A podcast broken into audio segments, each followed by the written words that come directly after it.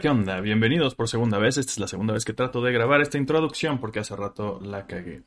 Pero bienvenidos sean a Hola, ¿qué onda? Eh, su programa de confianza todos los lunes en vivo a las 8 de la noche por Twitch y después en todos lados.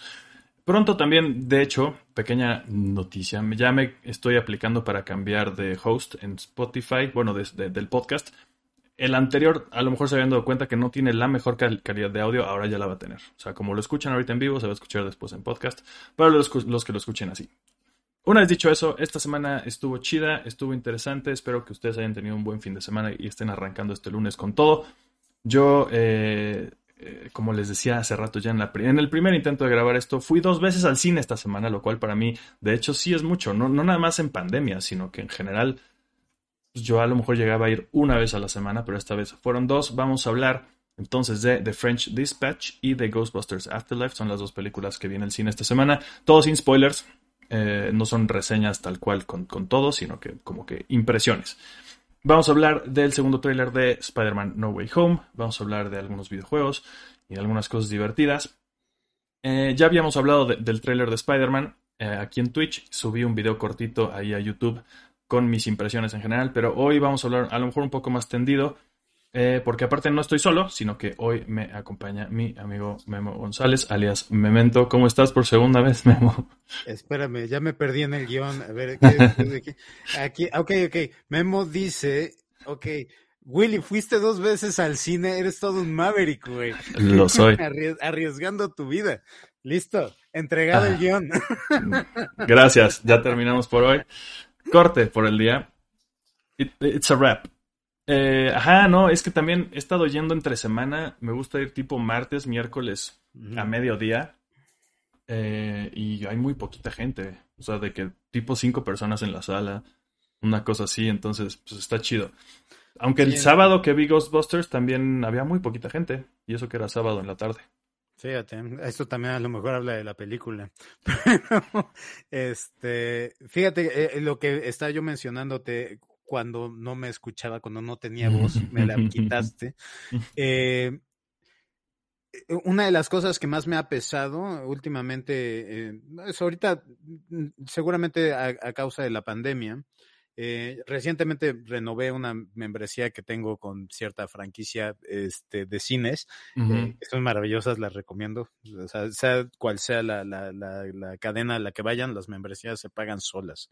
Eh, pero yo siempre acostumbraba a ir a matinés a las 11, eh, once y media de la mañana, sábados y domingos, y me echaba una o dos funciones, o a veces hasta tres, y era maravilloso, era mágico, era así como de, la sala es para ti. Y ahorita ya no existen.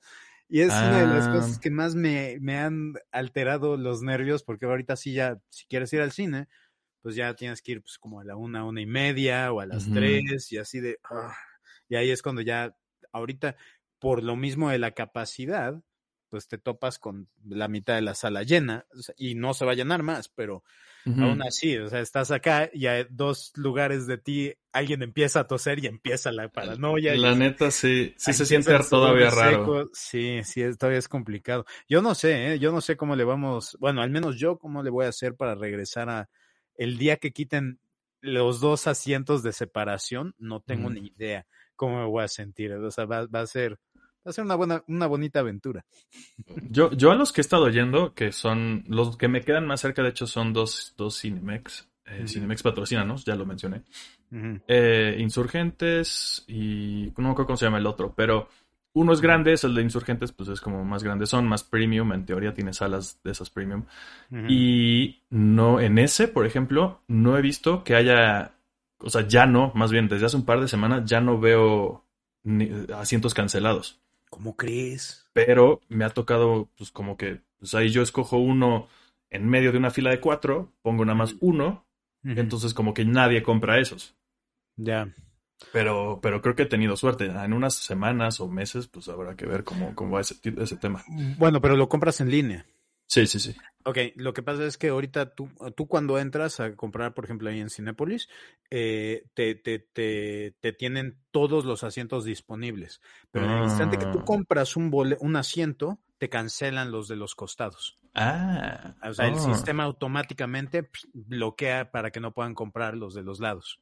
Ah, pues no sé si sea así también en, en Cinemex. No. Pero, pero, pero bueno, ok, es bueno saber eso. Tal vez, espero que sí sea así. Pero bueno, sí. Entonces el cine pues va regresando. Sí, la neta sí siento ahorita que hay cada semana va a haber estrenos interesantes al menos. En este momento no me acuerdo qué sale pon tú esta semana, pero sí se- estoy seguro de que tengo dos que tengo que ver así las próximas dos semanas. Ya. Eh, viene, y viene Spider-Man, ahí sí. Vamos Sí, a ver qué pedo. Sí, o sea, todo el mundo va a ir a ver esa madre y es en mes y medio, menos de mes y medio. Y va a ser estresante, man. No va a haber una sola sala que no esté llena. Y la gente va a estar gritando en el cine. Eso Pero se eso, los pero eso no me molesta, ¿eh? O sea, yo disfruté mucho Endgame con todos los gritos. Ah, no, o Eh, sea- Te, te inyecta, pues. Pero al con que, pero que haya extraños gritando y escupiendo Eso sí es buen punto. atrás de ti en pandemia, eso es lo que está raro. Willy, no, he pensado en eso. ¿Por qué estás metiendo eso en mi mente? Lo bueno es que ya todos estamos vacunados, por lo menos, ¿verdad, gente? Sí, esperemos que sí. Em, en fin, pues yo digo que, que vayamos arrancando con, con los temitas, que hay varias cosas interesantes. Ya, ya vieron acá, porque también la cagué un poquito, ya vieron el primer tema. Eh, aquí está de nuevo. Va a haber una reunión en HBO Max del elenco de Harry Potter, al menos de la primera película. No va a ser así como de todo Harry Potter, de toda la saga, sino va a ser de la primera película. Eh, va a estar el director que se llama Chris Columbus, me da mucha risa que se llama así ese güey. Eh, y van a estar Emma Watson y Daniel Radcliffe y este Rupert Grint y como que el elenco principal. No va a estar hasta ahora, parece, J.K. Rowling, que eso No, eso ya es está tema. confirmado que no va a estar. Ujú. Ujú. ¿Tú eres fan de, de Harry Potter, Memento? A mí me encantan las películas de Harry Potter. Soy, soy muy, muy fan. O sea, hasta hice mi propia varita y todo. O sea, yo estoy, yo, Mm. yo soy muy, muy fan. Eh, pero, pero también eh, tengo mis conflictos con la, la, el, ajá, las pequeñas controversias que ahorita eh, este, rodean a J.K. Rowling. Sí, o sea, sí tengo, tengo ahí. Pero soy de las que trata de no castigar a todas las personas involucradas en, una, en un proyecto, aunque a veces me cuesta mucho trabajo, más cuando hay directores que han, no sé, abusado de niños, así de, no, es sí no puedo, ¿no? Ajá. Pero en este caso digo, ah, no lo sé. Eh, pero sí me entusiasma. Y no, y lo mejor es que no tengo que poner un peso. Ya tengo contratado HBO Max, entonces Sí. lo voy a recibir gratis. Si fuera de otra forma, me la pienso. Pero ya lo tengo, entonces. ¿Viste? Bueno, no sé si eres fan también de Friends. ¿Viste el de Friends? Sí, y lo disfruté bastante. ¿eh? ¿Cuánto me duró eso? ¿Un par de horas? No, no. ¿Menos? eh, duró como. Creo que, creo que duró hasta menos de una hora. Ah, Sí, ok, sí, ok. sí, ajá, si me preguntas, yo creo que ah, una hora, no, no, no creo que haya durado más. Pero, y fue, no necesitábamos más de lo que nos entregaron. Fueron Ah, bueno. cam- pequeños cameos de, de actores que, com- que colaboraron y realmente ex- experiencias. Eso es lo que más me interesa, ¿no? Que nos compartan, que, eh, o sea, pequeños, pequeñas experiencias que no han compartido en otras entrevistas. Que yo creo que es difícil, porque aparte estos güeyes ya hicieron ocho películas juntos, ¿no? Ya han tenido todo el, todo el media alrededor de ellos toda su vida, ¿no? Sí, Pero, pero yo creo que va a estar bonito, seguramente va a estar muy cursi y van a Pero- tratar de pero- hacerte llorar. El, el evento se va a llevar a cabo en distintos sets y son los sets originales de las películas. Ah, a eso se esos- referían, eso está chido. Ajá, eso puede llegar a funcionar bien porque pues, cuando estén revisitando, pueden llegar a decir, me acuerdo una vez que estuve acá, este Claro. pasó tal actor y me hizo esto, o sea, se- presta para más ese tipo de interacciones y, y- Ujú. y comentarios. Cool, Habrá que ver. Me cae bien, entonces, sí, y... Ajá, justo pon tu yo de Friends, pues si no hubiera especial, yo... Me da igual, no soy Sí. nada fan de Friends, pero, pero Harry Potter sí, y justo la primera película tiene poquito que la volví a ver y aguanta muy bien, he de decir. Sí, para mí es la más débil de todas, pero aún así no deja de gustarme. O sea, Eh, aguantan. no- la, la saga sí. en general, bueno, le pon tú las últimas creo que no las he vuelto a ver, pero las primeras tres o cuatro... No, no es cierto, no, no vi la primera. ¿Cuál es la de... En la que La- sale- en la de Cuarón es la 4, ¿no? ¿Tres? La, la, Cuarón, la de Cuarón es la tercera. Ah, entonces esa es la que vi, no soy un tonto. No, no fue la primera. Esa aguanta muy bien. La primera Ah, sí, esa no estoy es seguro. De, de las mejores que. ujú. Ujú. Sí, la, la primera tiene. eh, El problema de las primeras dos es que las actuaciones de los niños son. Es que están muy chavillos. Uf, sí, sí, sí, se están formando todavía. Ajá. Pero sí, y funciona. Y, y, o sea, y tú siendo, ah, te, te has metido a la página esta de Harry Potter y que, que te metan en tu casa y que te den eso. ¿En qué Sí. casa te, te metieron? Ravenclaw. Ah, muy bien, somos hermanos. A huevo. Eh, sí, la primera vez que lo hice, es que creo que han cambiado de página un par de veces. No sé si todavía se llama. Ah, porque antes había una que era Pottermore. Pottermore, exactamente. Yo también me inscribí en esa y después eh, ca- se cambió. Según yo, en algún momento salí Slytherin y luego ya fui Ravenclaw. Pero bueno. Eh, sí, no, y Harry Potter en general sí eh, me cae chido porque sí fui leyendo los libros conforme fueron saliendo. Ya. Me los mandaba una prima de Estados Unidos. Y, órale, morro. Ahí van. Órale, o sea, si eres, si eres de, de los que se leyeron todos los libros. Conforme fueron saliendo, güey. Sí. Wow. Sí, sí, entonces, pues sí, está chido. No, no, no he vuelto a verlas mucho, pero seguramente sí me voy a echar este especial. Yo creo que va a estar, va a estar lindo. O sea, pues es tal cual lo que es. Es, para los fans, para nadie más. Y pues, van a ser puro fanservice, puro, pues, pues, claro. lo que Para eso son estas reuniones. Exactamente. Em, de por sí siento que sí los hemos visto más o menos juntos, a diferencia de- del elenco de Friends, que siento que fue... Siento que pudo haber tenido más hype el de Friends que esto. O sea, sí, definitivamente, pero, eh, pero ¿sabes qué? Es que aquí en este caso no hemos vuelto a verlos trabajar juntos. Al, al elenco de, de- Ajá, de sí, sí. Friends han trabajado juntos en otras Sí, propiedades.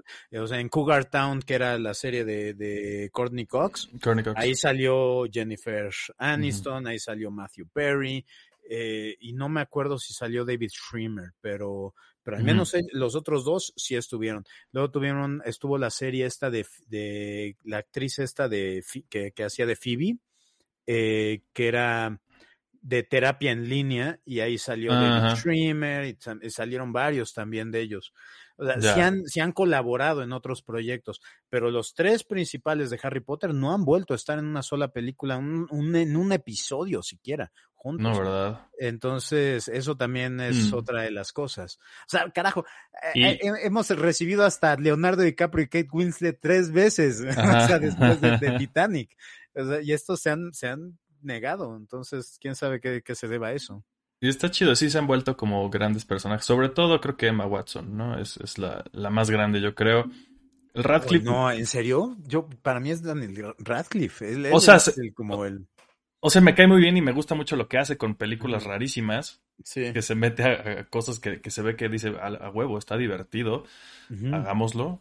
Eh, pero Emma Watson siento que es un poco de, de e- entre la población mundial, siento que la gente hoy en día ubica más qué hace Emma Watson hoy que Daniel Radcliffe. Puede ser, puede ser. Sí, sí, sí, pero en cuanto a trabajo, o sea, en cuanto, Ah. o sea, fuera de Harry Potter, siento yo que Daniel Radcliffe ha hecho mejores proyectos. O ha Está elegido chido. mejor sus proyectos. Me gusta mucho, ¿viste Swiss Army Man? Buenísima, De buenísima. Y había otra, la de eh, El diario de un joven doctor o algo así, de, de, de que era una miniserie, cuatro episodios nada más. Ah, ni idea. y que era, creo que era, no me acuerdo si era de HBO o no sé, The Diary of a Young Doctor, ¿no? Ay, pero es, eh, interpreta a un a, a un doctor que llega a una clínica en Rusia, en- ya sabes, hace como 50 años, cuando eh, todavía medir el cráneo era un diagnóstico eh, de personalidad y tiene cero experiencias, cero, eh, cero materiales con los cuales trabajar y le empiezan a llegar eh, pacientes con síntomas rarísimos o cosas rarísimas y él entra en pánico y así. No, es brillante y la comedia y es humor negro al 100. Si es que se ve que le gusta ese pedo, sí. Ajá, él, él, él busca lo, lo, lo extraño. Me sorprendió que saliera en esta película la 2 de Now You See Me, que es, Ah, no la he visto. eso- él eso- él eso es lo mejor de esa película. Pero bueno, ya es decir, pues, porque no tenía mucha competencia. Sí, es una porquería de película esa segunda. Bueno, pero si no la han visto, eh, gente que está, nos está viendo y escuchando, vean Swiss Army Man, que no sé cómo se llama en español, como hombre, el hombre navaja suiza. No sé, no creo que tenga nombre en español, pero, Sí, pero es con, eh, con Paul Dana, que, que va a salir ahorita en The Batman, como el Dano. Paul Paul Dano. Y pues ya, eso, está lo de Harry Potter. Sí, Siguiente. bien, pues. Eh, The French Dispatch. Eh, es la más nueva película de Wes Anderson. Creo que después de Isle of Dogs, se me hace que esa fue la, la anterior, que a mí me gustó mucho. Es, es de, de- de animación como stop motion, todo ese tema. Eh, muy bonita, me parece. Esta, em, el- no sé, no sé, ahorita les cuento bien, pero, pero ¿tú, ¿tú eres fan de Wes Anderson? A mí me encanta, es uno de mis directores favoritos. Yo no he visto todas, pero las que he visto, todas las he disfrutado, eso sí.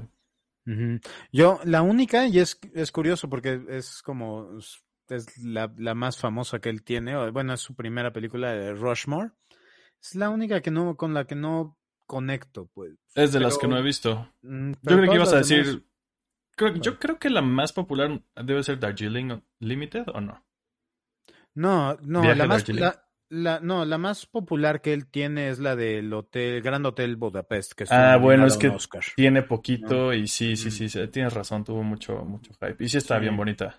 Sí, entre esa y a lo mejor el Fantastic Mr. Fox, que también estuvo nominado a Mejor Película de Animación. Yo esa me tardé mucho en verla, pero sí me Mm. gustó mucho. Sí, es buenísima, yo, yo la amo.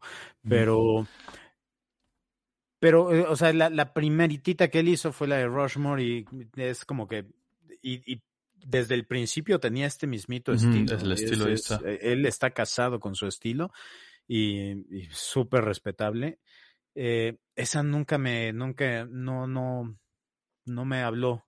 El resto me encanta. Yo, yo, sí, estoy perdidamente enamorado de, de, Es que son de- muchas de cosas que, que- que películas. se conjugan, ¿no? Un número uno, lo visual, que es muy específico, ¿no? Muy como geométrico, muy... mm, ¿Cómo decirlo? Pues sí, co- co- como que... mm, Bueno, y Sí, eso lo... la, con- la- la composición de sus escenas son muy, muy, muy particulares en, es- en específico, ¿no? Y eso lo combina con un humor como menso, pero humor negro un poco, pero como chistes también visuales, como medio de pastelazo por momentos. Sí. Y todo eso creo que se conjuga bastante chido. No, y, y- y es algo muy curioso porque eh, algo que, que eh, algunas, en algún otro proyecto podrías considerar como eh, sus, sus personajes son muy planos, como que tienen, hablan de una forma muy acartonada, pero todos hablan así por, por diseño. Sí. ¿no? O sea, no, no es, están mal, mal, mal, mal diseñados, ¿no? Eh, o están actuando mal. No, o sea, por, por diseño están así. Es la Y, eh, típica escena que llega alguien como que escupe algo y como que se voltea y se va. Una cosa Ajá, así. Como, ah, exactamente. Eh, eh, las personas no se comportan como, como los seres humanos normales. Y es curioso porque yo normalmente tiendo a criticar eso en una película cuando digo, es que nadie es humano en esta película. Ajá. Pero Wes Anderson es su estilo, entonces tampoco puedes criticarlo por eso, si ya sabes lo que vas a recibir. Sí. Eh, en- entonces también eh, a veces eso puede causar conflicto en las personas. Por eso eh, ninguna película de Wes Anderson jamás en la vida va a ganar un billón de dólares, bueno, mil millones de dólares. No, nunca, nunca. Y nunca le van a dar una película de Marvel ni de DC. Ah, no. nada. O sea, él, él, él va a estar haciendo sus peliculitas, va a estar... eh, y siempre trabaja con los mismos actores. Y, Sí. ¿no? Ahora, yo no he visto French Dispatch, entonces, eh, o sea, tú, tú, tú sí ya tuviste oportunidad. Eh, de eso sí me interesaría saber que- eh, tu opinión acerca de eso, porque sí le tengo muchas ganas a, de Está, está muy interesante de- desde el concepto, ¿no? The French Dispatch es el como una sección de una revista que se llama el Kansas Evening Sun. No, of the Liberty Kansas Evening Sun. ok. Y entonces tienen man- eh, como envoyé ¿no? a Bill Murray, al personaje de Bill Murray, que es como un análogo del que es el que fue el editor del New Yorker. Okay. Pero como que no está basado, o sea, porque él sí vivía en Nueva York, pero este güey vive en Francia y es como otro rollo, pero se parece a ese personaje, está basado en ese personaje. Y tiene a sus como escritores de, de cajón. Que está. Tilda Swinton, Jeffrey Wright, Fan- Francis McDormand, Adrian Brody, eh, Owen Wilson. Los- no sé si, se me olvida alguien. Todos los comunes. Eh, no, no sale este chavo, el de, el de Rushmore, eh, ¿cómo se llama? Que, sale, Ah. que es el villano principal en Scott Pilgrim. Eh, Este. uh, sí, sí. Ah. Sí, sí sale, pero no me acuerdo de qué sale. Este, no, no, más bien creo que con él la coescribió. Ah, ok, ok, ya. Eh, ah, ¿Cómo se llama ese güey? Sí, ese güey. No sé, ahorita, ahorita te digo. Sale Lea Sidhu y sale Timothée Chalamet. Chalamet. Chalamet. Me, que por desgracia, no sé, últimamente, no sé, más bien lo que he visto suyo, la verdad, no soy fan de, de- de ese güey. Pero bueno, eh, él, ¿Viste el él- Rey? ¿Mandé? ¿No viste el Rey, la de Netflix? No, creo que solo he visto Dune. Sí, solo he visto Dune y ya está con ese güey, creo. Ya, la, la- la del Rey está bien buena, güey. Échale una en Netflix. El caso es que este, esta revista tiene varias secciones y entonces cada uno de estos escritores le picha una historia a- al, al editor y entonces se vuelve una película medio antológica en el que tenemos ese hilo conector de, de la revista, pero entonces cada sección de la película es uno de los artículos de uno de los escritores. Ok. Y entonces está interesante porque se vuelven, son cuatro historias, cinco si contamos la, la, la meta historia de, de la revista, de los escritores y el, y el editor, que sí tiene como un principio, medio y un final. Pero aparte tiene un principio, medio y un final, cada historia chiquita. Lo que se me hace desgracia- de- como una desgracia, y por lo menos con la gente que la fui a ver le- les pareció lo mismo, cada vez se vuelven como que más aburridas las historias. Entonces empiezan, empiezan súper divertido con una de Owen Wilson súper cortita. Se siguen con en una en la que sale Benicio del Toro con Lea Seydoux, que es la que cuenta. ¿Quién cuenta esa? Tilda Swinton. Entonces tienes ahí toda esa mezcla loca. Esa, está, esa podría ser una película por sí solita. Me encantó, fue, fue mi parte favorita. Eh, sigue la de Timothée Chalamet, que son unos ahí chavitos como revolucionarios. Todo tiene que, todo se desarrolla en el mismo pueblo en Francia, un pueblo chiquito, que no me acuerdo cómo se llama. Eh, y acabamos con la de Jeffrey Wright, que tiene que ver ahí con unos policías y un chef, pero como que esa está muy enredada y muy larga. eh, y entonces se- se- está como escrita extraña esa última. Y entonces pesa mucho y se te vuelve ya muy larga la película al ver esa última historia. Al menos a mí me pasó eso. Pero en general es una película de Wes Anderson. Creo que vale la pena verla. Eh, es muy bonita visualmente. Sobre todo también esa misma historia de Benicio del Toro con, con Lea Seydoux. Es, eh, eh, o sea, podría ver- volver a ver esa cosa mil veces. Nada más esa historia chiquita. Porque aparte está bien interesante, eh, está hermosa esta morra. eh, ah, sale, sale como un pintor, Benicio del Toro, y lo que pinta, hasta las pinturas que salen ahí en la película están increíbles. Entonces, como que todo está chido con esa. Eh, hay, hay un par de sorpresas en el formato, también me, me gustó mucho. Como que hay de repente, también de repente hay blanco y negro, de repente no, de repente no sé que juegan mucho con eso, de repente hay 4x3, de repente hay 16-9.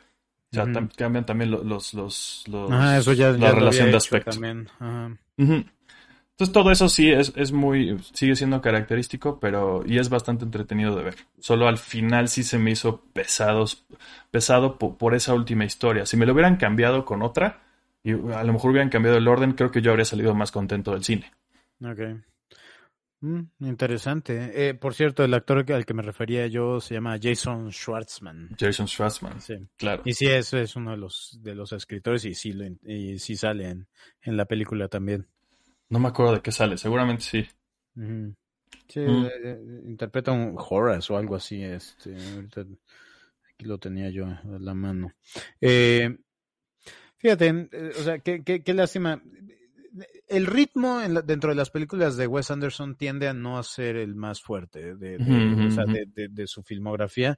O sea, tiende a a ser más pesado, no todas las personas lo aguantan. De hecho, cuando yo empecé a ver películas de él, eh, Hermes Jones se llama el personaje de, de, Jason Schwartzman en la película, quién sabe. Eh, pero eh, yo, por ejemplo, la primeritita película que vi de, de, Wes Anderson fue la de Life Aquática con ah, Steve, Steve Sisu. Steve Sisu. Y es una de mis favoritas. Pero la primeritita vez que la vi, no me gustó nada. Me aburrió. Mm. Me quedé dormido.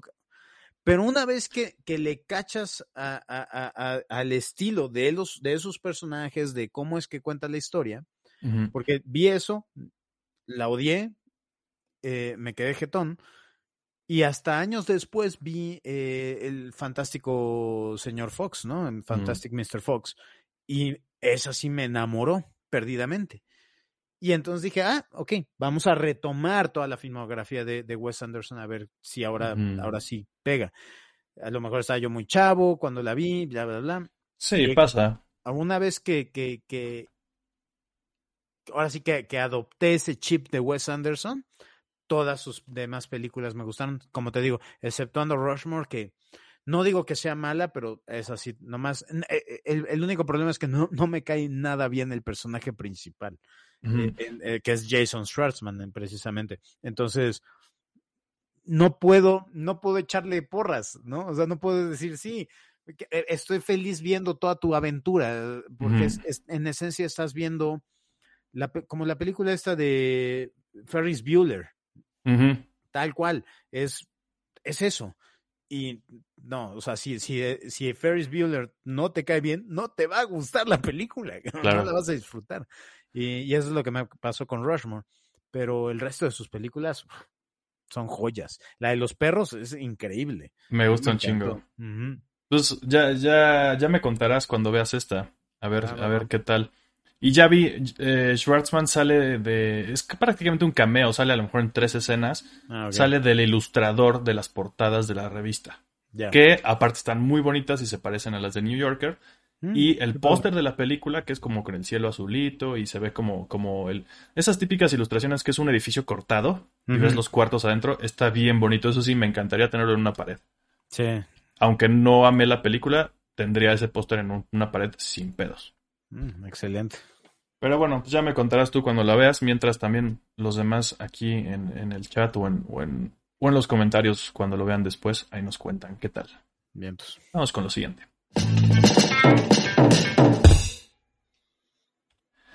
Eh, Multiversus, un videojuego eh, del que ya hemos hablado aquí en el programa cuando solamente eran rumores y eran filtraciones, pues ahora ya se anunció formalmente eh, no me acuerdo cómo se llama el desarrollador, pero es publicado por Warner Brothers. Con básicamente el concepto de este juego es que es Smash Brothers con personajes de cuyas licencias tiene Warner. Entonces incluye desde Arya Stark. voy, a, voy a mencionar algunos de los que salen, por ejemplo, aquí en el póster, que creo que son todos los que están anunciados ahorita, pero se ve que van a venir muchos más. Pero está Wonder Woman, Shaggy de Scooby-Doo. Ah, que eso es importante. Parece ser, tampoco lo confirmaron ahorita que ya lo anunciaron formalmente, pero parece ser que el concepto del juego viene del meme de Shaggy Ultra Instinto. O sea, que alguien dijo, la gente estaba en internet así de metan a Shaggy a Mortal Kombat, porque pues, Warner tiene las licencias, ¿no? Y era como, metan a Shaggy a Mortal Kombat, metan a Shaggy a Mortal Kombat, y entonces se ve que Warner, parece, podría ser que, que eso pasó. Él dijo, pues hagamos un juego en el que salga Shaggy como peleador. Y pues tenemos ahora esto. Entonces sale Shaggy, sale Steven Universe, Batman, Harley Quinn, Jake y Finn de, Adventure Time, Box Bunny, eh, Tommy Jerry como un solo personaje, o sea, controlas a los dos juntos. Em, una de las morras de, Steven Universe, que no me acuerdo cómo se llama. Superman y Arya Stark. Esos son los primeros que, que hay anunciados ahorita. Y hay un personaje nuevo, o sea, que crearon para el juego, que se llama Rain Dog y es como un reno perro verde. Oye, eh, aquí yo estoy viendo una imagen que también aparece. ¿Mencionaste a Wonder Woman? Sí. Ok, eh, ¿mencionaste a Gandalf? No. Lo he visto por ahí, pero no, no, está en, el ah. roster inicial. Ajá, y o sea, yo aquí tengo, a mí me Es que aparece también Gandalf Rick estaba- de Rick and Morty. Ajá, es que esos estaban en las filtraciones, pero no los anunciaron ahorita como el roster principal. Ah, ok, ok, ya. Y pues eso va a ser. Y otra cosa importante de este juego es que va a ser free to play para todas las plataformas.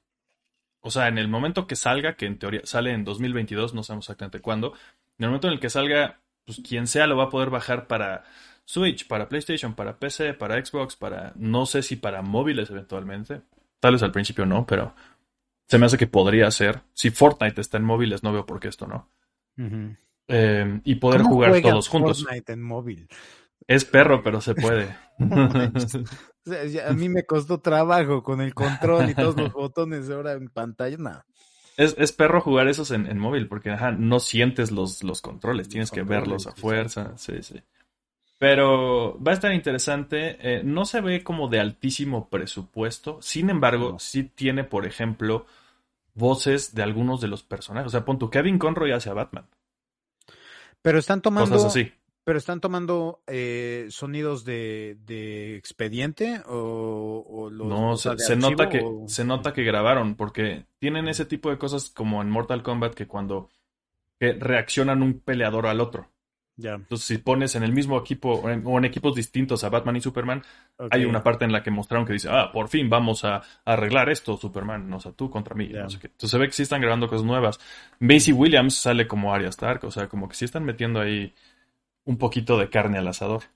Por lo menos con las voces. Los de Finn and Jake son, son ellos mismos. Creo que Steven Universe también. Ya. Yo, yo el, el problema del conflicto que me, me, me causa un poquito este, este proyecto es las mecánicas del juego. O sea, o más bien la programación todavía, porque tú, por ejemplo, eh, para, o sea, yo creo que nadie que esté viendo este video eh, no ha jugado un Smash Brothers, por ejemplo. Ujú. Eh, Smash Brothers es una obra maestra de juego, para mi gusto. De acuerdo, ¿no? Sí, sí. Y, eh, y cuando un, o sea, lo que vi en el trailer, al menos el trailer que, que, que, que creo que lo mandaste tú al, gru- al- al grupo de chat que tenemos, eh, se alcanzan a ver así como que Box Bunny suelta un puñetazo, pero el puñetazo, o sea, está como que atravesando al, a, a uno de los jugadores y dije, oh, la detección de, de, o sea, como que se ve que no hay Ajá, buena detec- de- de- detección de golpe, pues. Y a diferencia del Smash, ¿no? Que haces acá y si estás hacia un centímetro, o sea, si hay contacto, ¡pum! O sea, va, va, va, va a haber contacto. Y acá se ve que todavía no están, no le han encontrado esa fórmula, porque sí se ve un poquitito, pues, Sí. mal. Sí, no se ve triple A.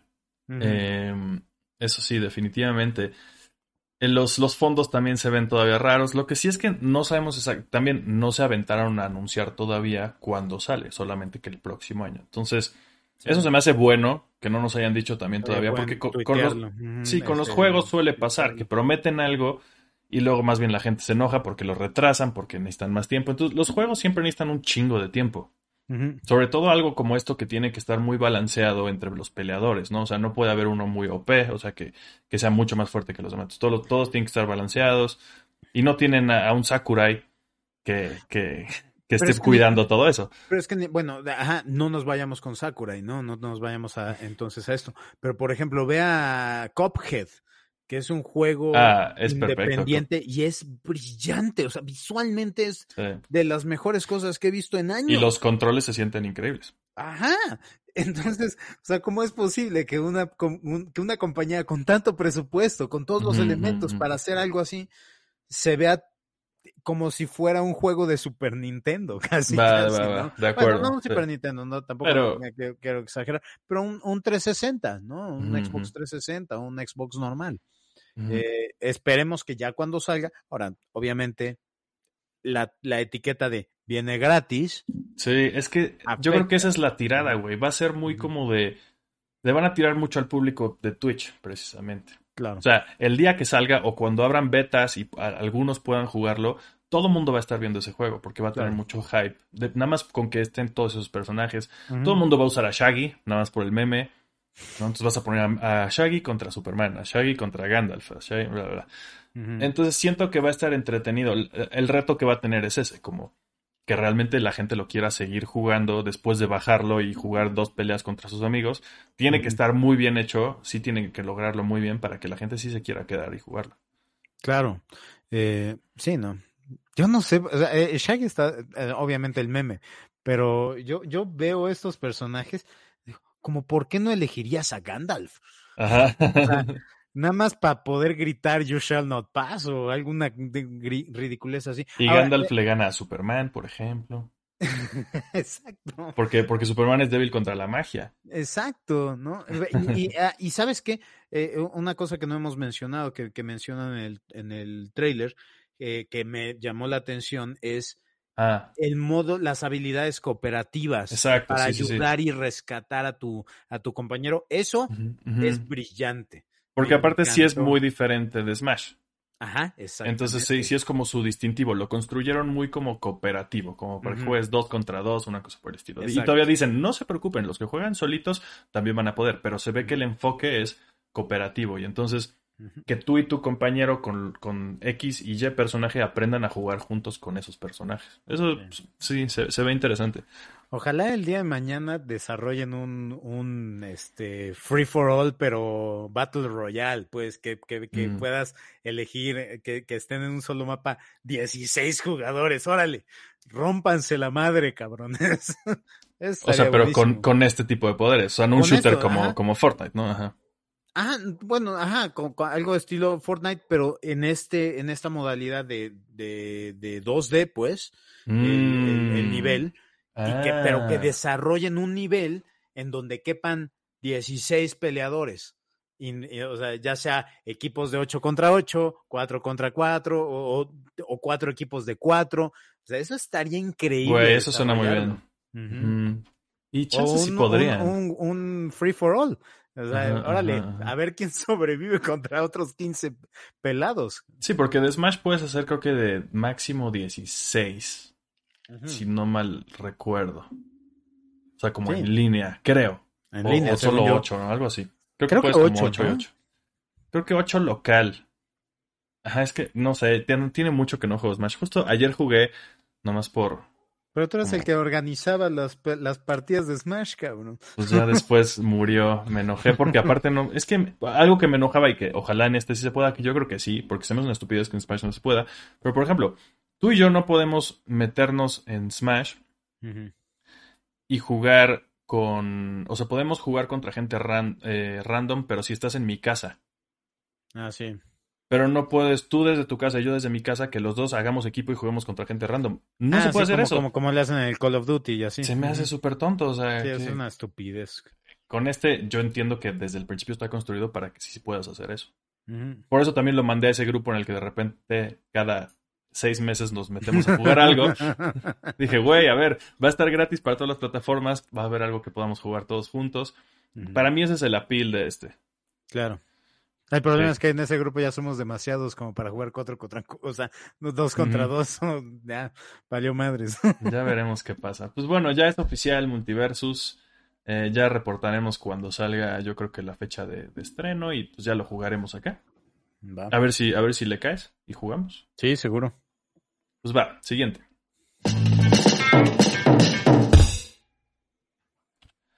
Eh, Ghostbusters Afterlife la nueva película que es, a diferencia de la de 2016, creo, ya me contarás tú, porque yo no vi la de 2016 más que pedacitos en un camión sin audio.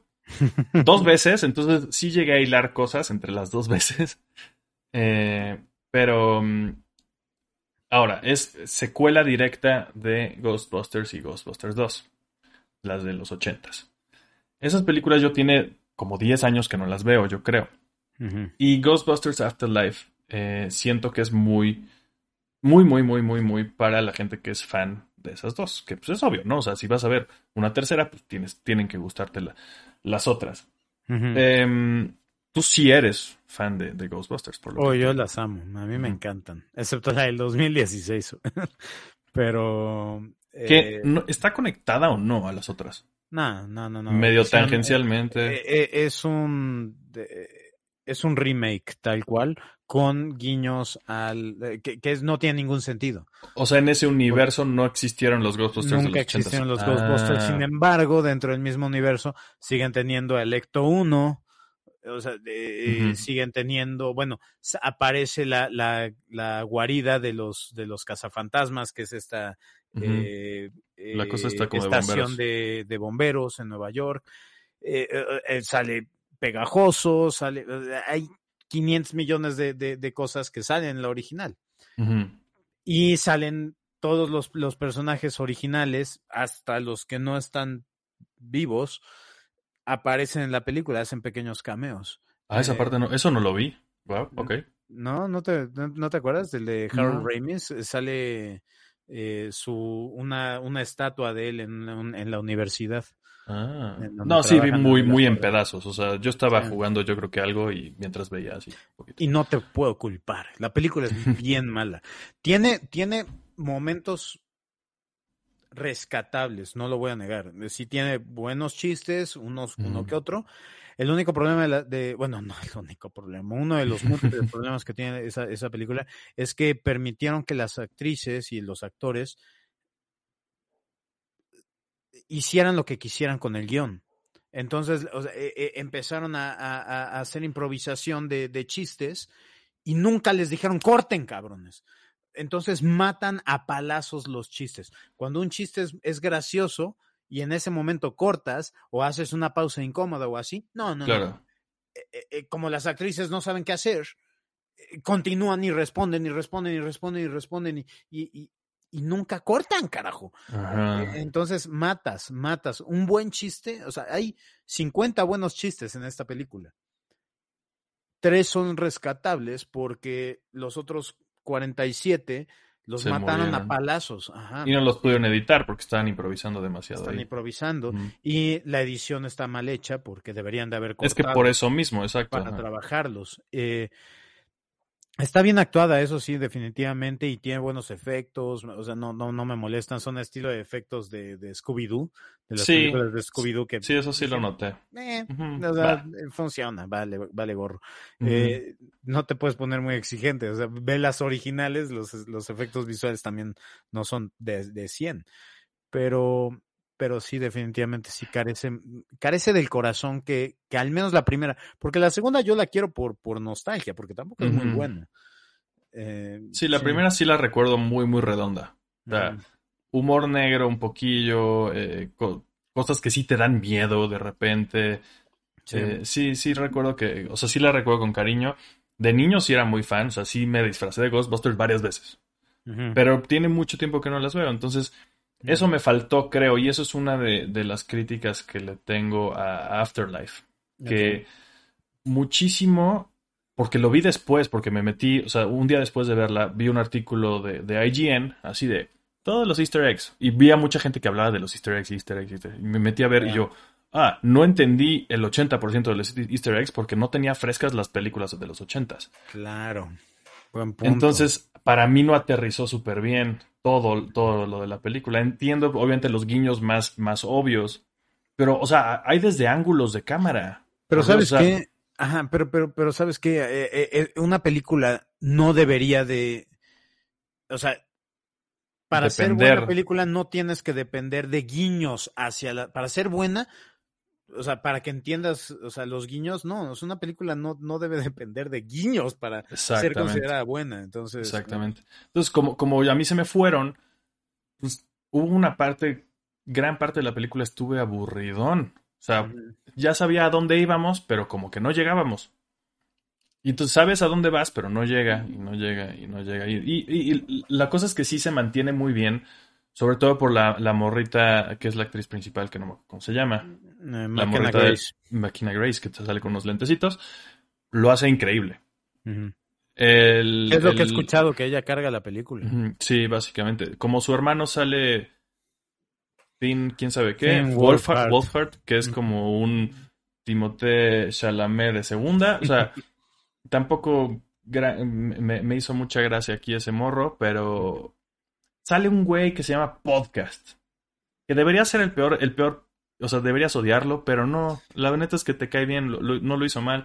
Es un morrito que también bastante chiquito, pero no lo hace nada mal. Ok. Paul Rudd, pues es Paul Rudd, obviamente va a estar chido ver a Paul Rudd en lo que sea. Sí, ese Creo yo. es un tesoro del, del mundo. Entonces, como que las actuaciones están chidas. La actuación de la señora madre de los niños, que tampoco me acuerdo cómo se llama la, la actriz, no me encantó, se me hizo un poco errática. Como que todo el tiempo sale así como, "Ugh", no sé. Entonces ella no la disfruté tanto, pero sale mucho en escenas con Paul Rudd, entonces se, se, se, se nivela, creo. Entonces ellos cargan mucho el, el que ya sepas a dónde va la película, porque te revelan de quién son nietos. Y tú, güey, lo sé desde el primer segundo de la película. Desde el tráiler. No, ajá, y es como... mm. Sí, ya sabíamos, desde el tráiler aparece el traje con el nombre. Eso fue una revelación en la película que se hace después de la mitad. Wow. Entonces, ajá, eso es lo que a mí me pesó un poco, que ya sé a dónde voy, pero no llego. Y entonces, mientras no lo disfruto, no disfruto tanto el camino, porque no tengo muy frescos esos easter eggs que son el camino. Sí, tienen que, tiene, o sea, Sony tiene que mejorar la forma en la que maneja sus trailers, porque, uf, o sea, si, si, quieres manejar como una gran sorpresa y revelación que, que son nietos de, de cierto personaje, cuando eso lo revelaste en el trailer y lo quieres eh, o sea, manejar como una sorpresa a la mitad de la película, güey. Es que, ajá, yo no ah, me ah, fijé en los hay un trailers, problema, ajá. pero aún así se nota. O sea, hasta por Mm. los looks de los chamacos, ¿sabes quién es su abuelo? O sea, no mames. ¿Cuál es el Ghostbuster con lentes? Ah, bueno, o sea, Claro. Eh, entonces yo siento que sí lo manejan en la peli- eh, contenido dentro de la película como una revelación. Y entonces es como. Mm. Ah, Y, y lo vemos, pero lo vemos en una silueta eh, al principio de la película. O Ujú. sea, como que, no, no sé, es raro. En general no, no me parece mala, pero yo no la iría a ver al cine a menos que sí seas fan de Ghostbusters. Yo Si la no, voy yo- a ver mañana a un autocinema, entonces. Ah, eso suena, eso suena chido. Sí. Suena una buena experiencia. Creo que sí. Sí. Como autocinema suena bien. Em, de ahí en fuera, para los demás, yo, yo sí me esperaría Netflix o algo así. Porque no, no está mala y los efectos son buenos. De nuevo, vale la pena las actuaciones.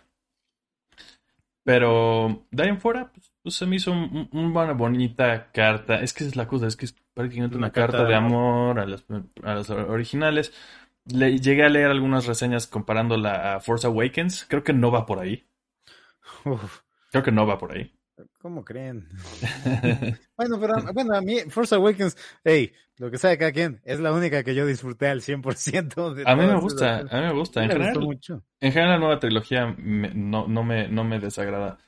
Pero bueno, fuera de eso, eh, Ghostbusters Afterlife, creo que eso, yo, yo la re- reduciría a eso, o sea, no reducirla, pero resumiría mi recomendación como eso. Véanla en el cine solo si son fans de Ghostbusters. Si se quieren entretener un rato, véanla después en Netflix o lo que sea. Y ya. Así de Muy fácil. Ahí estuvo esa.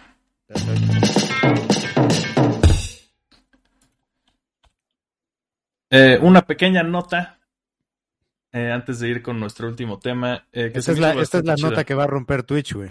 O sea, que con, con esto, o sea, Hagan vas a clips. un chingo de, de, de suscriptores y seguidores. Con esto lo, lo logramos, cabrón. Hagan, hagan un clip. Porque Adele cambió Spotify. Gracias, Adele. La neta es que sí fue un buen cambio. Y se me hace curioso. eh, no, no, no es. No, Adele no le pidió a Spotify que le pagara más a los artistas. Porque pudo haberlo hecho. No. Adele nos regaló. O sea, lo estoy diciendo irónicamente, pero sí está chido. Cuando entras a un álbum en Spotify, sobre todo en la versión móvil, ¿no? Por ejemplo, aquí hace rato yo estaba escuchando un disco en vivo de Jimmy Eat World, bueno, de una sesión que acaban de sacar. Antes, el botón verdecito tenía un botón de shuffle por, por default. Y gracias a Adele, su majestad, ahora es un botón de play normal. Entonces, si le pongo el botón, va a sonar la primera canción. En la que está. ¡Puta madre! y se va a desactivar solito el, el shuffle. Obviamente, si puedes escuchar el disco en shuffle, si te vas a, la- a una que tú escoges y después le pones shuffle ya en la reproducción. Pero antes era al revés. Cuando entrabas a un disco, que para mí no tenía sentido, pero es que también creo que puede ser un tema generacional. Pero pues yo sí escucho discos completos, desde el track 1 al track último. Pero creo que eso cada vez menos y sobre todo con Spotify, que es a base de playlist todo.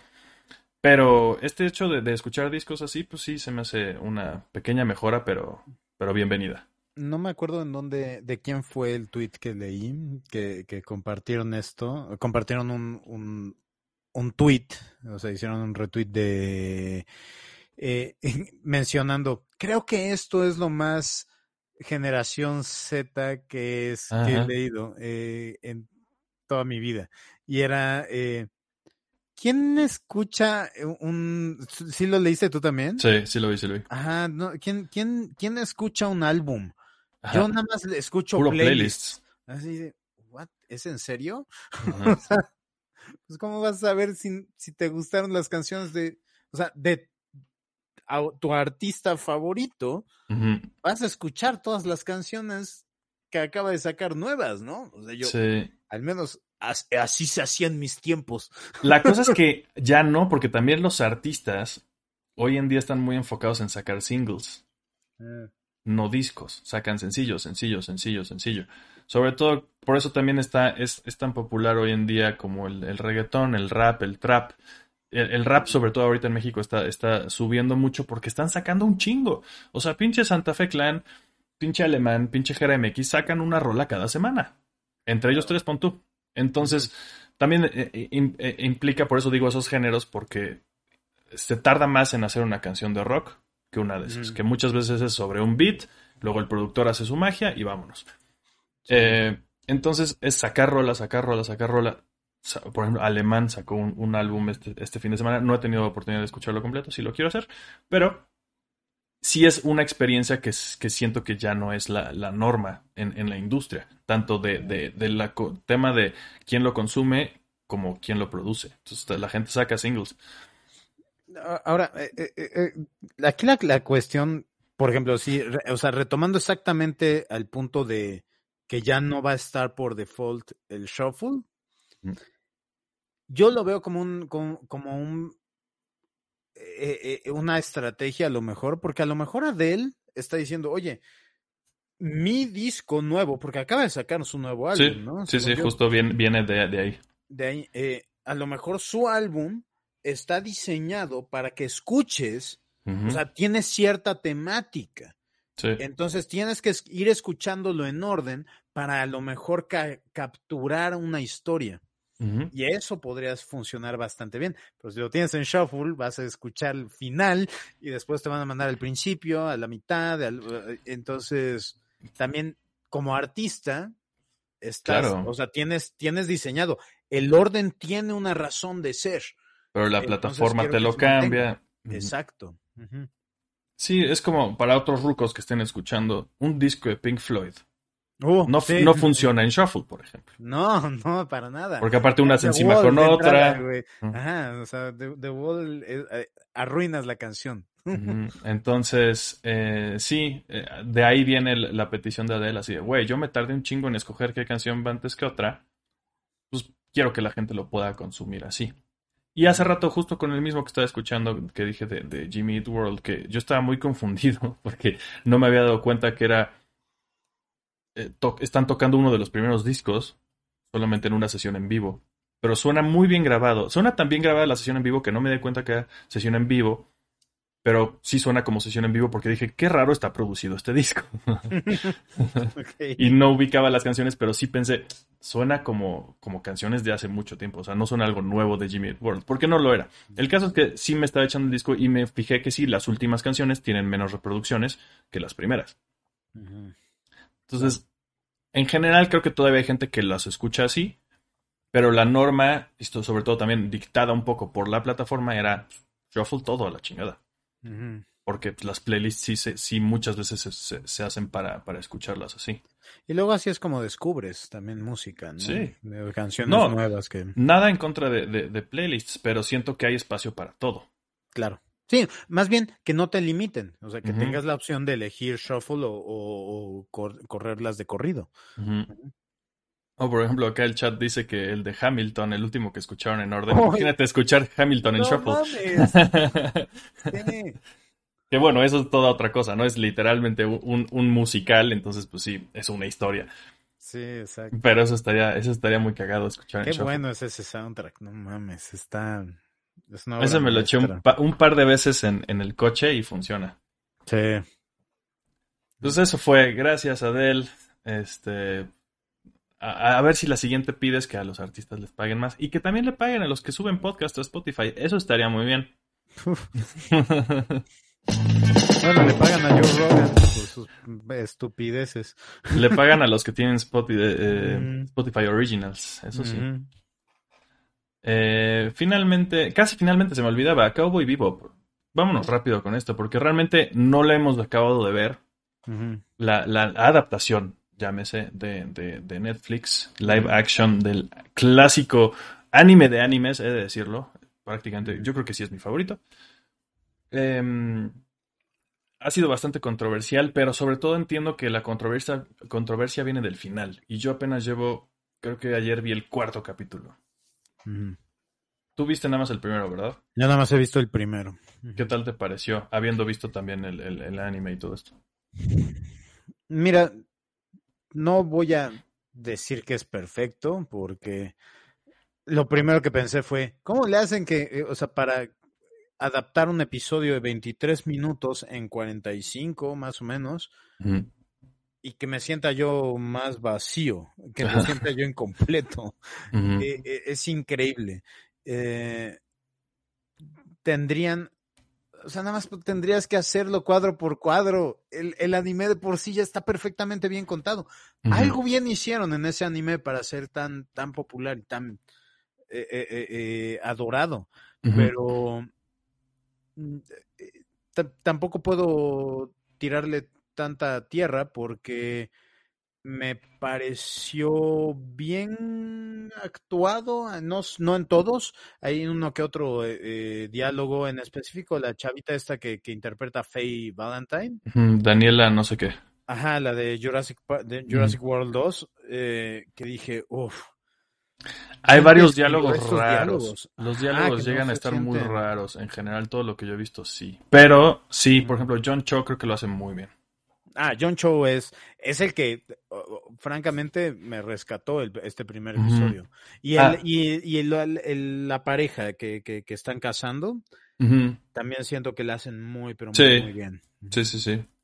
Y, y eso sí, tal cual es sacadísimo. O sea, todo eso. Ya después empiezan a remixear un poquito más las cosas, pero esto sí es muy, muy adaptado directo de, de- del anime. Desde, o sea, la panza, ¿no? O sea, sí, todo lo Sí. que pasa ahí en, en ese capítulo.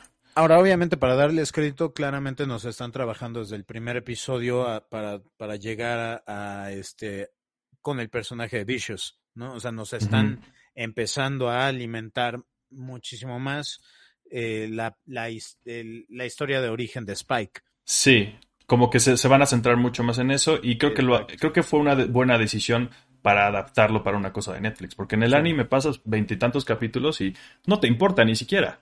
Ah, no, no, Uno que otro vistazo de repente los flashbacks de la rosa, ¿no? Esas cositas. Ajá, pero así dos segundos Ajá. y ya, ¿no? Y Es ya dices, ah, ¿qué, qué era eso? y- Pero X. Ajá, parpadeas y te lo perdiste. Pe- Te lo perdiste, pero no sé cómo le vayan a hacer si vayan a explorar eh, los episodios de.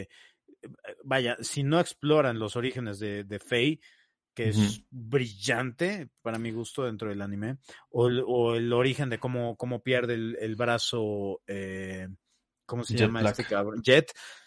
Jeto Blacko. Ajá. eh, eh, eh, lo que me duele es que parece ser que en esta primera temporada no vamos a recibir a Edward. No estoy seguro. No sé, no sé, no sé. No estoy tan No seguro de que no vaya a salir. Ah, puede, ojalá. Porque Eh, aparte sí, si te el fijas... material de, de promoción no ha aparecido. para No, nada. no, no. Yo sé, pero creo que más bien se lo están guardando como, como una sorpresa. Y Ah, aparte en el intro sí siento que cuando salen las tres fotitos, sí se ve muy un hueco abajo a la Ah, izquierda. ok, va. Eh, Habrá que ver. Un episodio llevo. sí. No voy a decir De que ese soy único episodio- feliz, pero ¿No, ¿No te brincó muchísimo que el 80% de las tomas son planos holandeses? sí, todos están chuecos. No, todo, todo, qué todo. estresante, cabrón. Todo, sí me estresó mucho. Todos son planos holandeses. O planos aparte- holandeses, para los que a lo mejor no ubiquen, es cuando agarras la cámara y la volteas veintitantos grados, pon tú. Y entonces todo Sí. se ve así co- como lo que serían líneas horizontales son líneas pues, chuecas. Mm. Son Se me hizo súper, se me hizo súper extraño, ajá, esa decisión. Es que tratan de, de que tenga mucho estilo todo, pero eso se me hace como una decisión chafa para darle estilo a algo. Así, ah, voltea la cámara tantito. Y es que es, es desesperante porque Cowboy Bebop tiene dos estilos, el noir y el western. Western. Son los dos estilos de, de Cowboy Bebop. Dos estilos de, de- de- de películas o de, o de cine o de series que no utilizan casi nunca Son muy horizontales. Angle. Exacto. Planos abiertos. Se presentan acá planos abiertos, todo, todo, todo nivelado. Y acá es así como de, "A la madre, qué pedo, cabrón, te va a dar tortícolis. cabrón". Que en teoría, o sea, para eso se usan los planos holandeses, para, para demostrar como inseguridad o, peligro, algo, algo, raro. Pero acá solo lo usan para todo, para que se vean interesantes, supongo. Ajá, Entonces, para, para hacerlo artístico, cabrón. No, eso no es una. ah, ese, Sí. sí, ese Qué primer bueno que capítulo, lo, que lo resaltaste, cabrón. Los siguientes que vi ya lo usan menos. Ok. afortunadamente. Sigue ahí, pero sí, el primero dije, ¿qué es esto? oh, Dios. Eh, Sí, no. Yo sí siento que yo no estoy tan enojado. Sí he visto muchos fans del anime, sobre todo también enojados con esta eh, adaptación. Y yo sí me considero un fan. No me lo sé de pe a pa. Lo acabo de ver. O sea, lo vi apenas hace unos meses por primera vez y lo amo. Pero yo sí, para mí pues, es una adaptación y tiene que tener su propia voz. Y también lo que, lo que dijimos de cómo, cómo van a cambiar el orden de las cosas para que funcione mejor en otro medio, que es otro medio. Eh. También son capítulos de una hora, ¿no? No de 20. Eh, creo que están bien y, y creo que creo, creo que no sé cómo vaya a acabar la temporada, porque la mayoría de la gente que he visto que, que- que- el mayor revuelo que he visto alrededor de Cowboy Bebop es el final de temporada. Ya llegaré el- este fin de semana probablemente. Ya les contaremos. A lo mejor hacemos un especial. Eso creo, creo que estaría chido analizar toda la temporada. Pero por ahora le sigo dando el, el beneficio de la duda. Tiene cosas raras, ya, lo, ya mencionamos varias. eh, pero tiene cosas muy bonitas. Eh, las naves creo que se ven bien. O sea, los efectos siento que son como de serie de televisión, ¿no? No son Dune, Ujú. pero, pero funcionan dentro de lo que son. Yo creo que hay que tomar mucho esta serie como lo que es. Sí, exacto. O sea, es que las personas están esperando. Eh, eh, o sea, se les olvida que el beneficio de la animación, que puedes explorar y hacer 500 millones de cosas y, tendemos a dejar pasar muchísimas inconsistencias cuando es una animación y no cuando es live action. O sea, cuando Sí. lo ves como cuando ves humanos, humanos haciendo ciertas cosas, dices, ay, no mames. Pero si lo ves en animación, dices, ay, bueno, eso estuvo divertido. Claro que eh, brincó de un techo al otro. Exacto, por supuesto. Y ahorita que, ajá, no, no, no, no es tan fácil suspender esa incredulidad. Y también por otro lado, eh, sí, creo que eh, eh, es el problema de adaptar propiedades tan populares y tan, tan Sí. Eh, ahora, si está habiendo revuelo y está habiendo indignación por esto, a la madre, no quiero pensar lo que le espera a los pobres de One Piece, cabrón, porque... One Piece, bien O eso, sea, sí.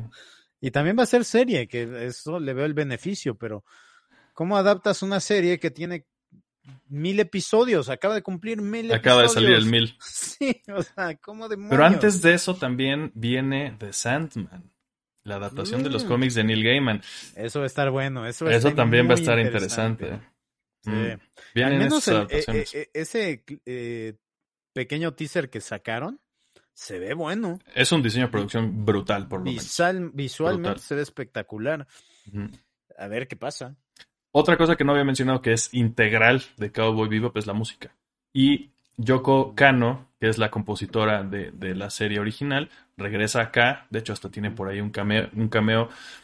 Eh, es chistoso porque ella siento que no había mostrado su cámara, vi, vi su cara, porque hasta hay un detrás de cámaras de, de- previo a que se estrenara la serie en el que hablan de la música de Cowboy Bebop y cómo ella reinterpretó los temas que ya existían, o sea, como que están ahí los temas que ya conocemos, pero les dan algunos twists. Trae a los mismos músicos de- de- del original, pero ella no sale su cara en, nunca en ese especial.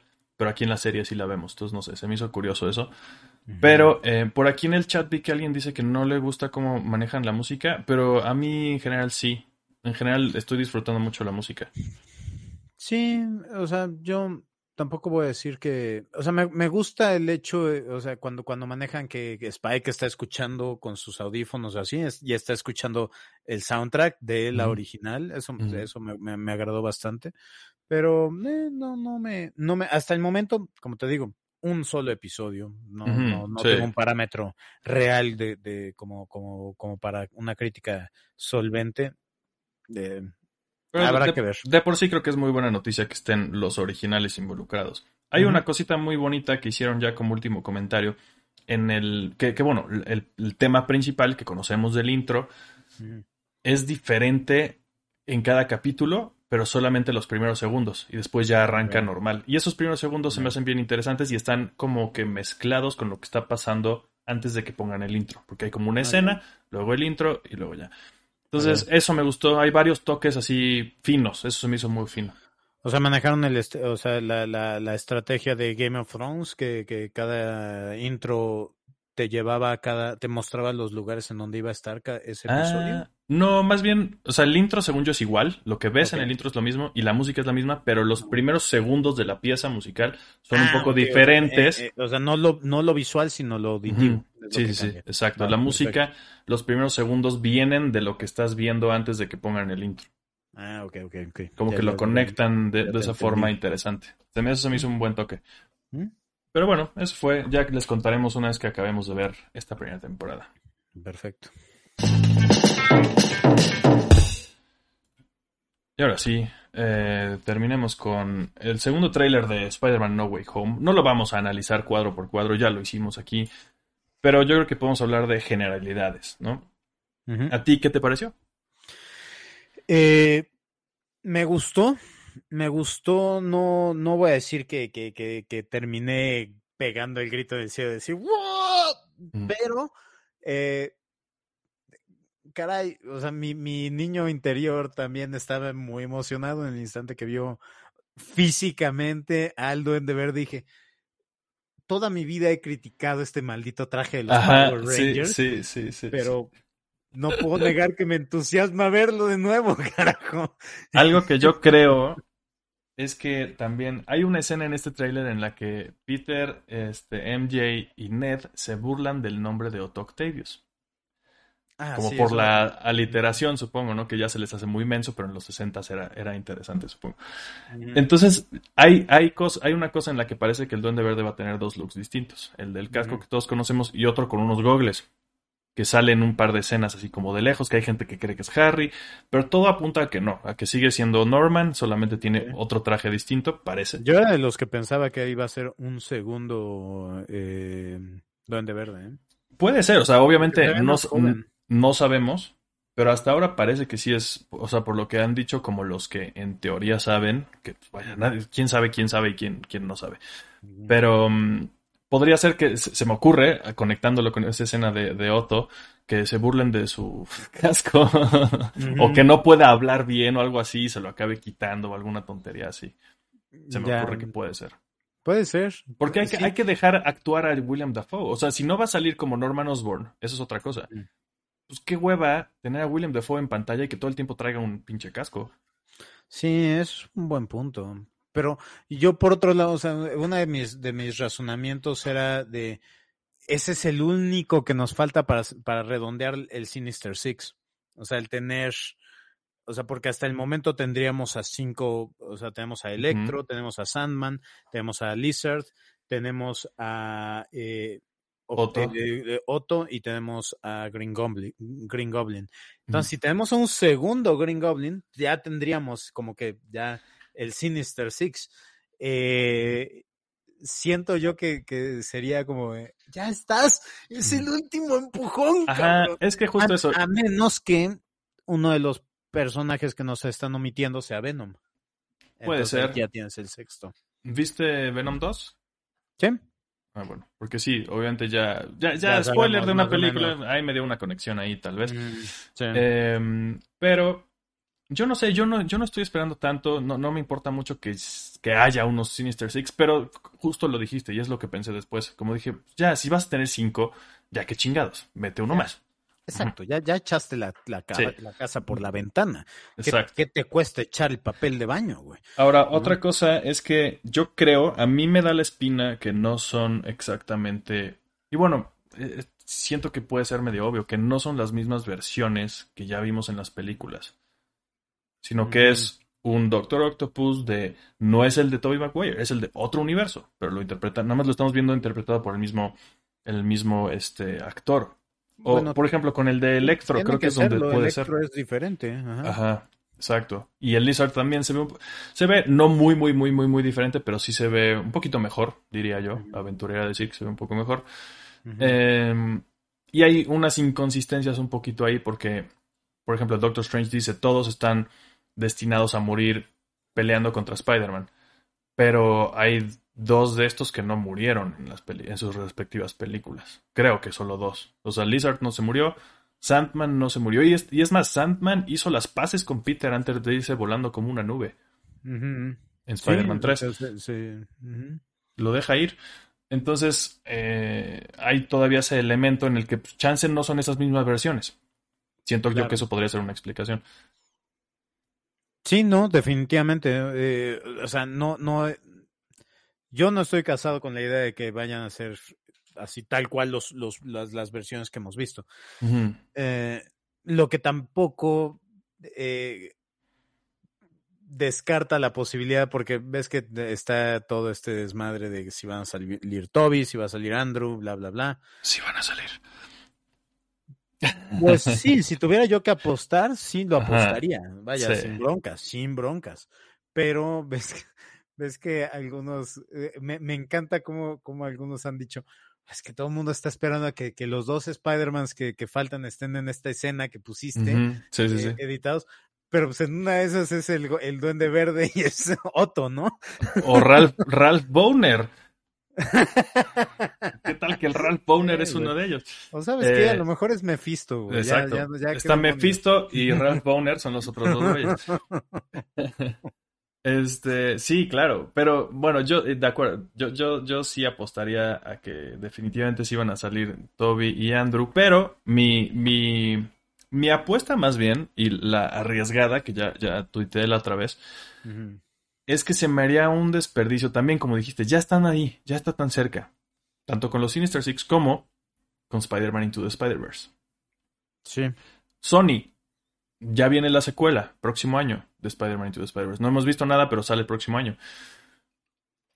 Sería una, una, una oportunidad desperdiciada que no hubiera ninguna conexión en esta película con, con Miles o con otro de los Spider-Mans que ya vimos. Spider-Gwen o quién sabe con quién, ¿no? Al menos escena post-créditos o alguna cosa.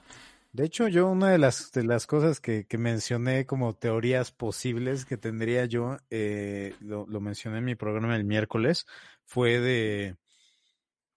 También existen las posibilidades de que las dos personas eh, eliminadas, al menos de esta escena, sea Ujú. Venom y Miles. Morales. ¿No? O sea, también es, es probable. ¿Qué eh, tantas el- filtraciones has visto? O supuestas yo filtraciones. de no ver nada, güey. Yo no Ok. veo nada de filtraciones porque si no lo, si no lo liberan eh, los estudios, o sea, yo Ujú. sigo a los estudios eh, Sí. en Instagram y en, y en Twitter. Si veo el hashtag Spider-Man Into Spider-Verse, entro directamente a Sony a ver si liberaron ellos algo. Si no, no veo, no entro a ese hashtag, güey. Yo, yo me he encargado de mantenerme. Sé, Haces bien. obviamente, sé que se han filtrado unas cuantas imágenes. He escuchado también cosas que refutan ciertas imágenes que se han filtrado, no todas. Ajá. Como te digo, si tuviera yo que apostar. Hay apuesto algunas los que son falsas, que están demostradas que algunas refutadas son falsas. Esto es todo un puto desmadre. Sí. Pero en general, y también por esa misma escena, yo sí apuesto así, todo, todo, todo a que sí. Sí Ah. están. En esa escena sí son eh, Toby y Andrew. Ojalá. Tal O vez no hay volando te- en ese te- momento, pero que sí están ahí en esa, en esa secuencia de la torre, digo, digo, de la eh, estrella, de, de la estrella de la muerte, iba a decir. Bueno, estamos a siete, Estatua de la libertad. estamos a siete días de enterarnos, porque en siete días se, se abren las, las, la, la, ve- la preventa Ajá. Y ese día, ahorita yo hoy te apuesto que ese día estrenan el último Trailer. trailer y en ese trailer van a, van a aparecer. Ese, ese, vaya, sería un, si salen esos dos en la película, sería una de las estupideces más grandes no promocionarlo en tu último trailer. Va a ser, eh, eh, eso va a ser un imán de taquilla. Yo, Si, no lo hacen, Es que razón. también, también son, es, es Sony. Tampoco, tampoco se han caracterizado por ser los más brillantes en sus ciertas estrategias Por lo menos. mercadotécnicas. Ajá. Yo lo haría, pero ya, ya habiendo salido la película. Uy, no, no, no, no. Pero sí, obviamente no, no funciona así el marketing. Sí, no. No, eso va, va a ser la principal razón por la que. eh, Sí, O sea, si hay, todo mundo. ajá, si, hay- si hay un 30% de personas que dicen, eh, qué madre es Spider-Man, ah, ah, ah", y me caga que todo esté relacionado, porque aparte está cabrón. eh, Esta última imagen que sacaron las personas así de. Con el. ¿Viste lo de Electro? Ah, sí, que con- tiene con- como que un arc reactor. Un parece. arc reactor, exacto, un reactor, este, todos así de, estoy hasta la madre que todo tenga que ver con Tony Stark. Dije, dices, güey, es el mismo, es el mismo pinche universo, ¿qué verga esperas? O sea, ya, supéralo. Y si eso te arruina tu maldito día, ah, qué, qué débil estás, cabrón. O sea, eh, y, y es de esperarse. Cuando eh, Tony Stark es el principal innovador de tecnología dentro de este, de este universo, cuando no has in- introducido a Oscorp, pues va. Pero pues no, no, o sea, e- e- en, en Spider-Man no nos han introducido ningún personaje de, de la familia Osborn, entonces No. pues, obviamente va a tener más tendencia a lo conocido, vamos a conectar. Sí. Pero Ah, yo sí espero que no. O sea, no, no voy a llorar, sí, sí. Eh, de hecho, ya me va a tocar reseñar próximamente. Ves que te contaba hace rato que estoy reseñando todas las pelis. Esta semana me toca Into the Spider-Verse, por cierto. Gran. Porque la puse antes de, de las de Tom Holland para no romper la trilogía, ¿no? claro, Eh, es la mejor película esta de, de es la eh, mi 100%. gusto. 100%. Ujú. Ya después me tocará volver a ver las de Tom Holland y volver a encontrarme con el Tony Stark dentro de todo. Pues ya, ya veré qué, qué opino viéndolas de nuevo. Pero por ahora, pues vaya, si Electro resulta ser otro eh, empleado fastidiado de, de Stark, pues ya ni pedo, ¿no?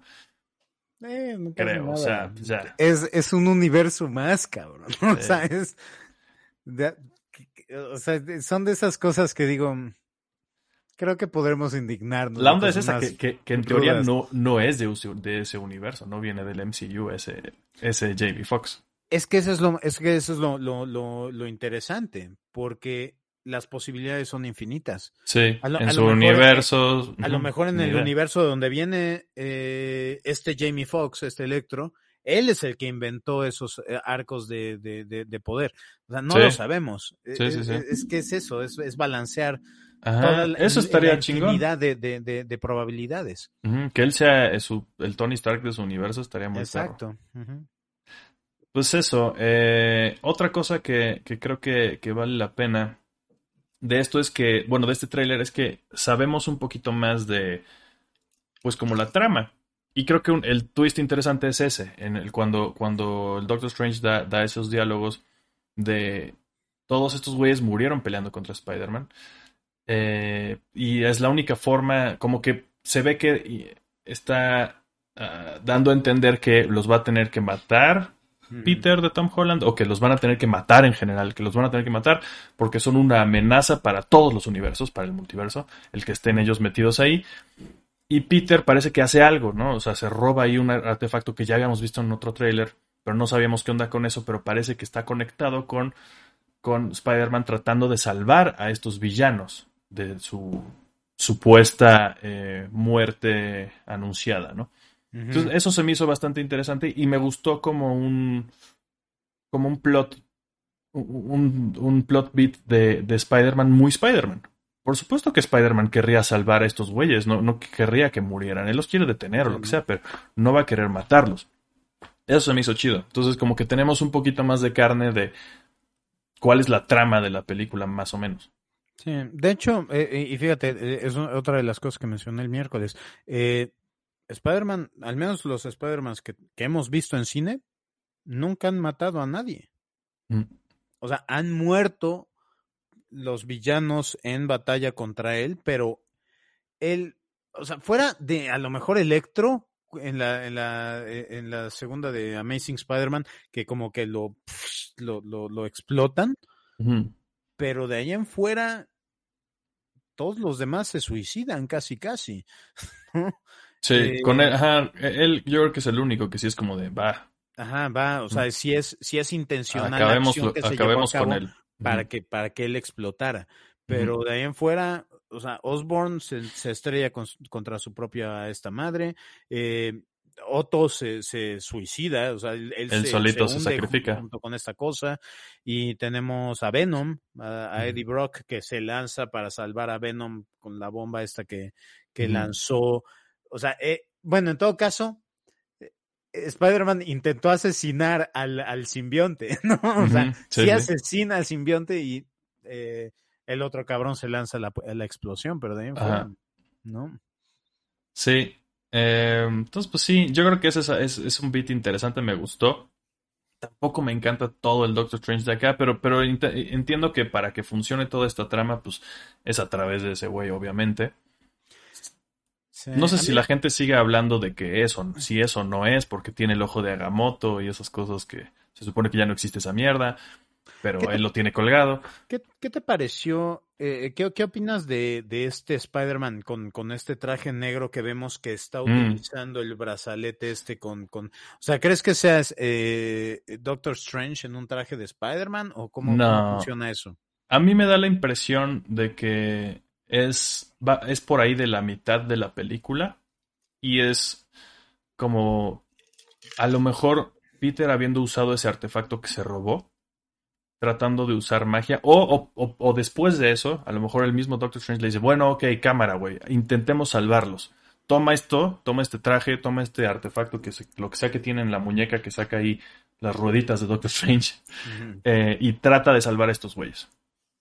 Y no pueden salvarlos, algo sale de control. Ahí es cuando empieza esta escena de la Estatua de la Libertad, donde es como, no puedo detenerlos, todos van a entrar o no sé qué cosa, y entonces van a necesitar ayuda externa o una cosa por el estilo. O sea, a mí me da esa impresión de que es algo que usaría Peter esas armas místicas, entre comillas, para tratar de salvar a estos güeyes o devolverlos a sus propios universos, una cosa por el estilo. Oye, ¿crees que esto ya sea, eh, eh, esta escena, yo lo- es de las primeras cosas que pensé cuando se ven todas estas, estas, eh, no sé, ramificaciones que se están abriendo, que dice, ya no puedo contenerlos, vienen para acá. Eh, ¿Crees que esa sea como también el- el- el- la oportunidad para introducir a los X-Men dentro del universo?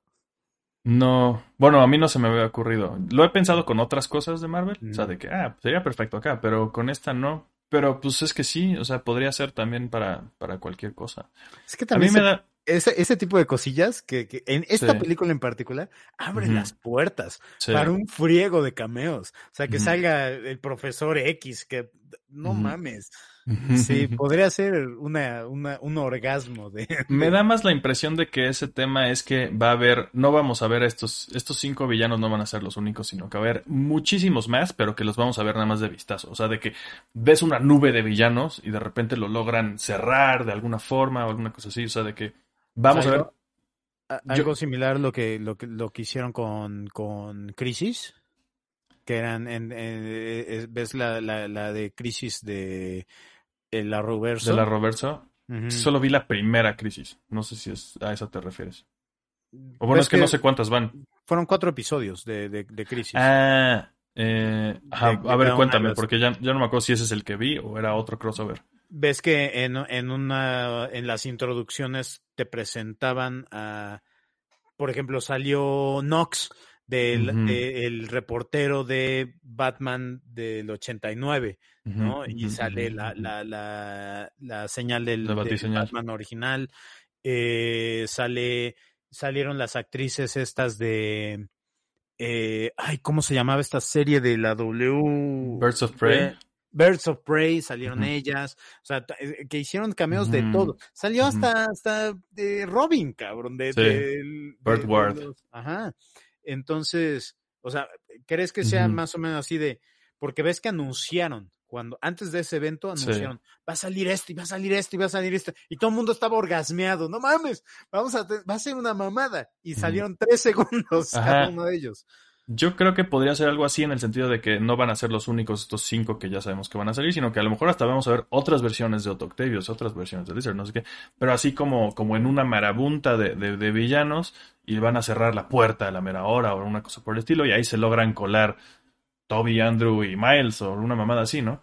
Eso estaría excelente. Sí, sí, es una muy buena idea eso. Porque eso de vienen todos, no lo puedo detener, pues sí me suena que vienen un chingo de, de más personajes, pero pero suena a que, que son malvados, o yo qué sé.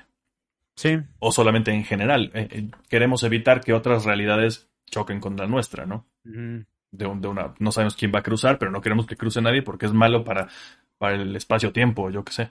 Claro. Y hasta puedes ahí también meter estos chistes de que, que, aparezcan con sus trajes originales de los cómics, como, como ah. hicieron con, con Loki, la serie de Loki. Sí, sí, sí, sí. Ajá, porque aparte, pues, en teoría esto lo van a conectar con lo que pasó en la primera temporada de Loki. Supongo. Pues, esperemos. tiene, tiene, tiene, que tener algo que ver. Sí. Eso pues, estaría chido, sí. Pinta interesante, ya. Falta nada. Nada. Nada. Y pues sí, ajá, la, la, preventa, para ir cerrando el tema, se acaba de anunciar hoy. La preventa de boletos eh, se abre el 29 en una semana exactamente, el lunes. No sabemos si a las 12 de la noche, del, o sea, a las 0 horas del lunes o a qué hora. Va a ser un pedo, ese pedo. Sí. Va a ser terrible. prepárense eh, para páginas colapsadas. Me encantaría poder asistir a una función de prensa. Dudo mucho lograrlo porque todo el mundo está pensando exactamente lo mismo. Eh, Quién sabe si va a haber, ¿no? O sea, no, no sé. Tendría que ser también pronto. Yo creo que sí las va a ver, pero uf, va a estar perro para, para, para conseguirla. Todo el mundo va a estar sacando palancas por todos lados ahí. Yo creo. Eh, pues si alguien tiene palancas y me quiere apalancar. Pues tú eh, trabajas para alguien que tiene palancas, güey. ¿Qué demonios estás esperando? Eso, eso sí, vamos a jalar un par. Eh, tal vez sea una buena ocasión para, para preguntarle a gente. Sí, no mames. Eh, y eh, pues eso. Ah, y, que la noticia también que aquí sale el 15, se anunció como el 15 en vez del 17. Eso es un miércoles en vez del viernes 17. Sí. Entonces, pues a ver qué, qué pasa con, con pinche Spider-Man. Y sí, eh, no se me hace mala mala mala tine de decir que van a sacar todavía otro trailer justo dentro de una semana el día que salgan a la venta los boletos. Sí, te lo firmo. de, hecho, así es como lo han hecho varias veces. ¿Te acuerdas? Eh, eh, Star Wars. Los últimos, el último trailer de, de, la nueva trilogía, ¡pum! Lo sacaron, lo estrenaron y al final. Boletos a la venta. Era boletos a la venta ahora, hoy. o sea, e, e, es, Vaya. Sí, van a sacar un vistazo. Sí, y sí, sí, van a sacar un vistazo, no de los actores, pero de los trajes. Una cosa así. O sea, como. Ahí está, pendejos. Sí. Puede ser. Eso estaría de poca madre, ¿te imaginas? O sea, sí, que no salgan sin las máscaras, que nada más sea así como que hay una explosión y la clásica toma que los tres voltean al mismo tiempo y sean los tres diferentes. Y cierra, ¡pum! Boletos ya a la venta. Ah, creo que voy a gritar, güey. Creo que sí voy a gritar. Como Flanders. A pesar de que ya sé que va a pasar, pero voy a gritar. Ay, pues eso, ya veremos de nuevo. Como siempre, pues esperar y ver, a ver qué, qué demonios pasa con todo esto. Mientras, pues yo creo que es hora de ir cerrando el programa, a menos que haya algo más que quieras agregar de, de Spider-Man o de algo más. No, yo estoy, yo estoy completo. Chido. Pues bueno, pues Memo, gracias. Eh, no mencionamos como, no, no, hicimos ningún, ninguna mención a tus redes ni nada, pero pues ahora es el momento. Tienes un canal de YouTube, ¿no? Por, por eso te sigue la gente, creo. Este, sí, en Memento del Cine, ahí en, en YouTube, en Instagram y en Twitter, ahí es donde me pueden encontrar. Eh, ahorita estoy trabajando en un proyectito de sacar a partir del 25, bueno, sí, oficialmente lo estoy anunciando aquí en tu canal. Ah, a partir del 25 hasta finales de año va a ser una reseña diaria, exceptuando los domingos. y uno que otro domingo va a haber un video especial también. O sea, no va a ser reseña, pero sí, de todas las películas que no reseñé en el 2021, entonces... Me encantan esos maratones, maratones espantosos, o sea, espantosos para, para tu salud mental, ¿no? Así, así de. ¿Hiciste en octubre también 31 reseñas? 31 reseñas. de, películas, de terror. De, terror. Dios. Sí, no, no, no me ayudo, cabrón. Te admiro, pero no quiero ser como tú. sí, se va a poner bueno, va a estar bueno. Lo estoy haciendo con anticipación, entonces quiero pensar que no me... Puta madre, sí, en dos días, en, tres días empiezo. Sí, va a ser una pachanga, pero eh, se va a poner bueno. Pues me parece bien, ahí estaremos viendo esas reseñitas. Pues gracias por venir, güey. Ahí ya lo repetiremos algún día y pues también, como siempre, algún, algún otro especial que, que te montes estaría chido. Va, va, va, segurísimo. Ahí seguiremos colaborando como siempre. A huevo. Gracias por invitarme, güey. Nombre, eh, literalmente las puertas están abiertas. Eh, y gracias a todos por ver, por, por, venir a este programa un poquillo más largo, pero estuvo chido. Eh, realmente ya lo habíamos hecho de hora y media, creo. Entonces, todo, todo tranqui. se puso bueno, gracias. Tenemos un pequeño cameo al final, a huevo. Eh, gracias a todos por venir. Nos vemos. Eh, probablemente mañana tenga stream de alguna cosa aquí, aquí en Twitch. Voy a empezar un nuevo Zelda de mi, de mi serie de todos los Zeldas que estoy jugando. Acabé Wind Waker la semana pasada. Me toca empezar Minish, Minish Cap. Nunca lo he jugado. Es uno que salió originalmente para el Game Boy Advance. Vamos a ver si mañana lo empezamos o a ver qué nos inventamos. Hasta entonces, el viernes sale mi reseña en el canal de YouTube de Spider-Man Into the Spider-Verse. De ahí ya nada más los dos de Tom Holland y ya nos vamos hasta, hasta No Way Home. Entonces, vamos en la recta final de las reseñas de Spider-Man. Espero que, las estén disfrutando. Y entonces, pues nos vemos por aquí o por allá o por donde puedan. Hasta entonces, gracias por venir. Gracias, Memo. Nos vemos gracias, por ahí. Cuídese. Chao.